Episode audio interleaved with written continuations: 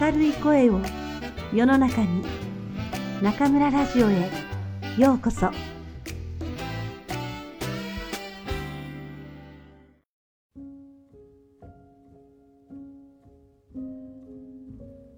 听众朋友们，晚上好，欢迎收听中村电台。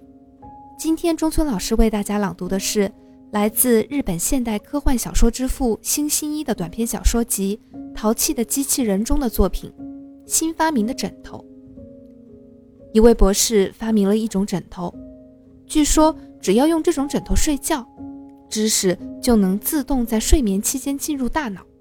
比如，即使不用学习，只通过睡觉就能变得会说英语。这个枕头是否真的如此神奇？听中村老师为大家讲述。気まぐれロボット。 星新一。新発明の枕。やれやれ、なんとか大発明が完成した。小さな研究室の中で F 博士は声を上げた。それを耳にして、お隣の家の主人がやってきて聞いた。何を発明なさったのですか？見たところ、枕のようですが。そばの机の上に大事そうに置いてある品は、大きさといい形といい、枕によく似ている。確かに、寝るときに頭を乗せるためのものだ。しかし、ただの枕ではない。と、博士は中を開けて指さした。電気部品がぎっしりと詰まっている。お隣の主人は目を丸くして質問した。すごいものですね。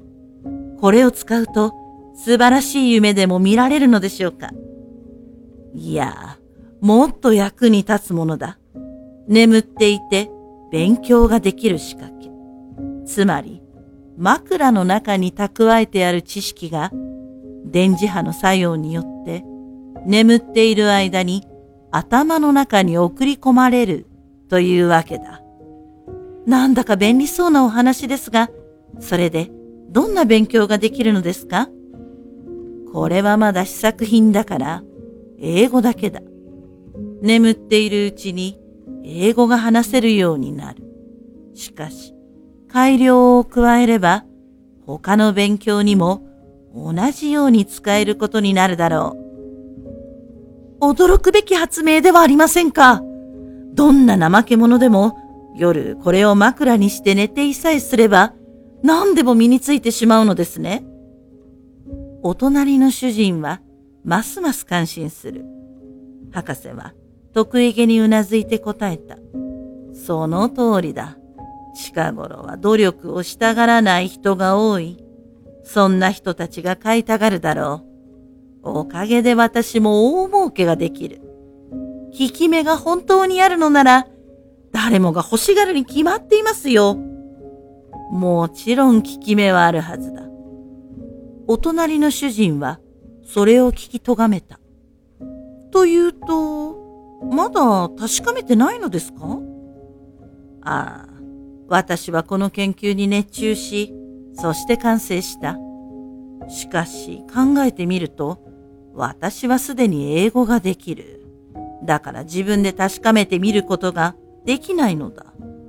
と、博士は少し困ったような顔になった。お隣の主人は恥ずかしそうに身を乗り出していった。それなら私に使わせてください。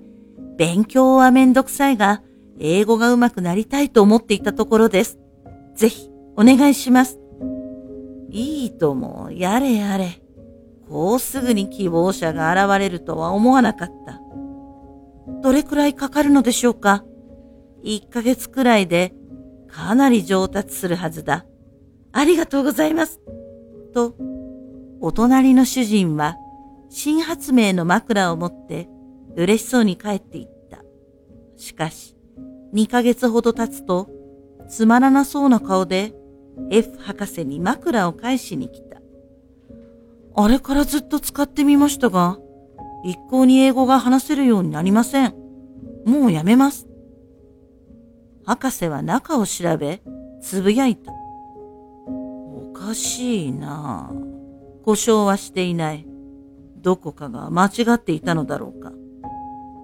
だが、効き目がなければ使い物にならない。せっかくの発明もダメだったようだ。それからしばらくして、F 博士は道でお隣の女の子に会った。声をかける。その後お父さんはお元気かね？ええ、だけどちょっと変なことがあるわ。この頃寝言を英語で言うのよ。今までこんなことなかったのに、どうしたのかしら？眠っている間の勉強が役に立つのは、やはり眠っている時だけなのだ。